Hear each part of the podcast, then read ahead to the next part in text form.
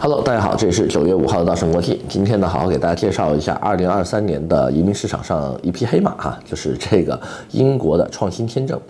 那么创新签证的话呢，英文叫做 Innovator Visa。为什么我们今天一定要介绍它呢？因为过去的三四年当中啊，英国是接二连三的关闭了它的移民政策。首先呢，先把这个 Tier One 啊，就是过去最传统的英国投资移民。一刀切了啊，后面不再接受申请。那么紧接着的话呢，他又把这个我们过去中国人最喜欢的首席代表签证类别呢，也给咔嚓掉了。那么导致呢，过去的两年当中呢，我们英国几乎没有什么东西可以做的。那么目前的话呢，创新签证是在英国的四大类有可能嫁接移民政策的签证里面呢，要求最简单的一个，因为剩下的三个呢，分别是工作签证、英国全球精英签证以及英国快速发展企业签证。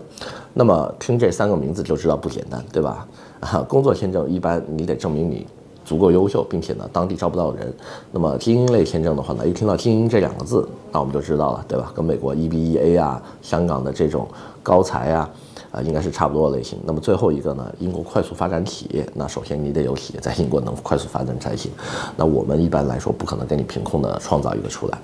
那么这样一来的话呢，今年的创新签证就成了所有想去英国定居的人群的最后选择。那么今天呢，请允许我用五分钟的时间呢，好好给大家梳理一下。希望喜欢我们的小伙伴呢，可以继续的点赞、关注、转发，谢谢。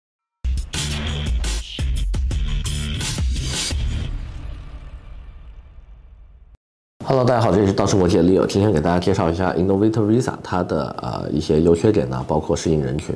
那么先说一下它要求吧。Innovator Visa 这个东西的话呢，要求它的主申请人年满十八周岁以上，并且呢有雅思五点五分的平均分，以及单科成绩。注意啊，平均分要求五点五之外的话，它还要求的单科不能低于五点五啊，这个要求是不低的，并且的话呢要有无犯罪啊，并且没有传染病的记录。呃，五万英镑的最低投资额，投资到当地的商业项目，并且是具有创新的这个意义的商业项目才行啊，不能随便投一家餐馆啊，什么贸易公司，又或者自己自主进行创业啊，比如说我要去英国成立一家啊新兴产业的某些高科技公司啊，也是可以的。啊，最低的投资金额是五万镑，并且获得指定商业机构的背书。那么这些的话呢，基本上都是英国政府指定的，就那么几家第三方评估机构来看你的东西是不是具有创新性，是不是具有可行性，你的 BP 要交给这些机构呢去做审核，最后他给你出一个报告，呃，给你背书才可以。那么这些里面的话呢，一般对中国申请人来说的话呢，就有两点是比较复杂的啊，比较难的两个难点。第一是雅思五点五分，因为它是单科成绩也有要求的，所以。如果没有英语成绩，或者是英语基础不太好的伙伴的话呢，申请这个会有些困难。那么五点五分的雅思有没有办法规避呢？第一，这个东西的话呢，对于所有拥有加勒比五国护照的申请人来说，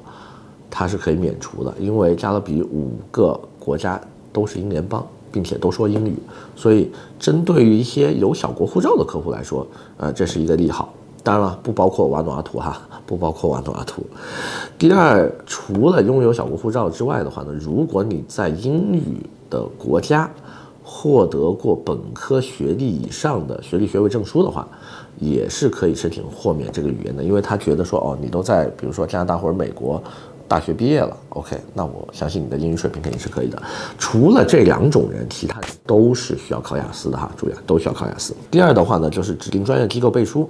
那这个机构的话呢，二零一九年刚刚开放项目的时候，总共是四十九家，现在的话呢，只剩下四家。哈，今年英国政府浓缩到四家，结果呢，这四家现在就变成一个托拉斯或者是这个垄断一样，要开始，呃，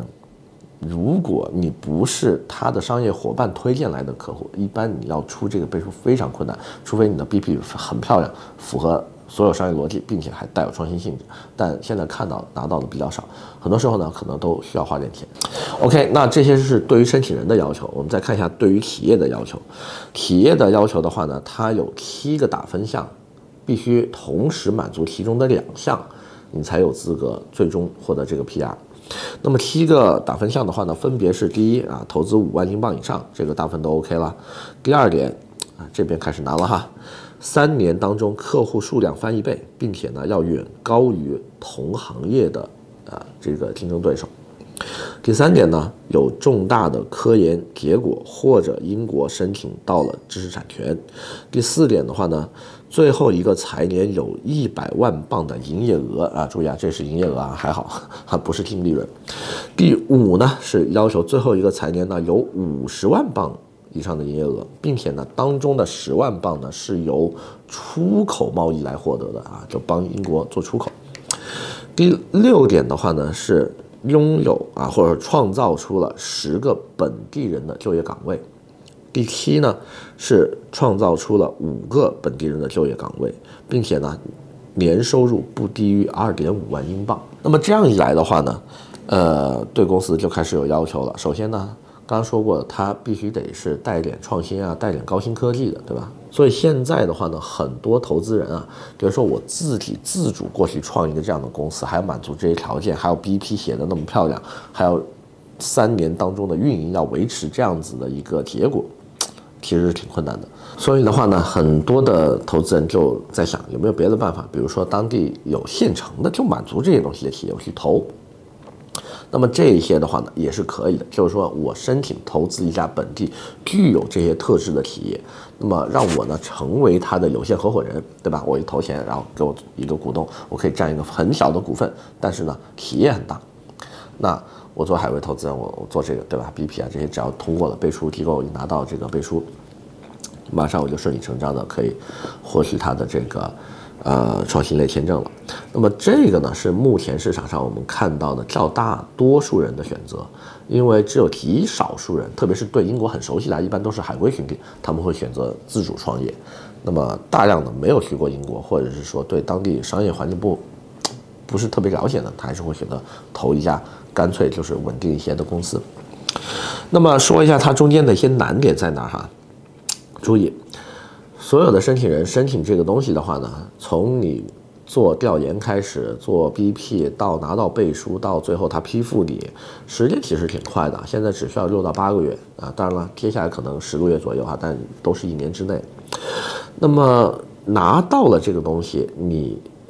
才刚刚开始，还因为这个时候你就开始要注移民监了。在接下来的三年当中，你要使用。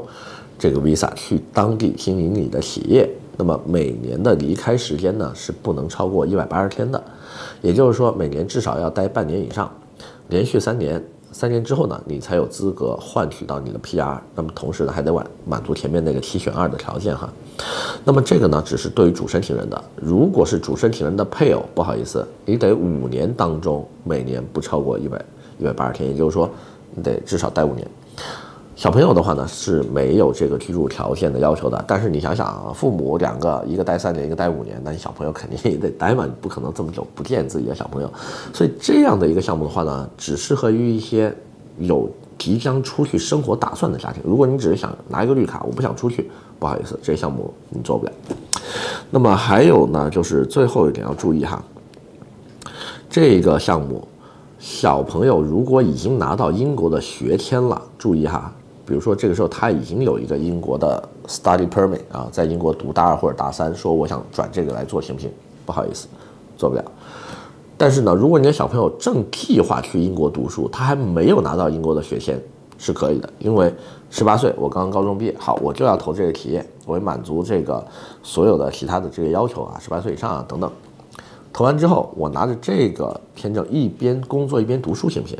可以，因为创新类签证是可以覆盖这个学习签证的，也就是说，在当地一边创业一边读着书，这个是没有问题。但是如果你已经读书了，不好意思，帮不了你，你只能等你的学签失效之后再申请。所以这一点的话呢，是大家一定要注意哈。我们，呃，今天时间不多，我们先聊这么多，剩下的详细内容我们下期继续。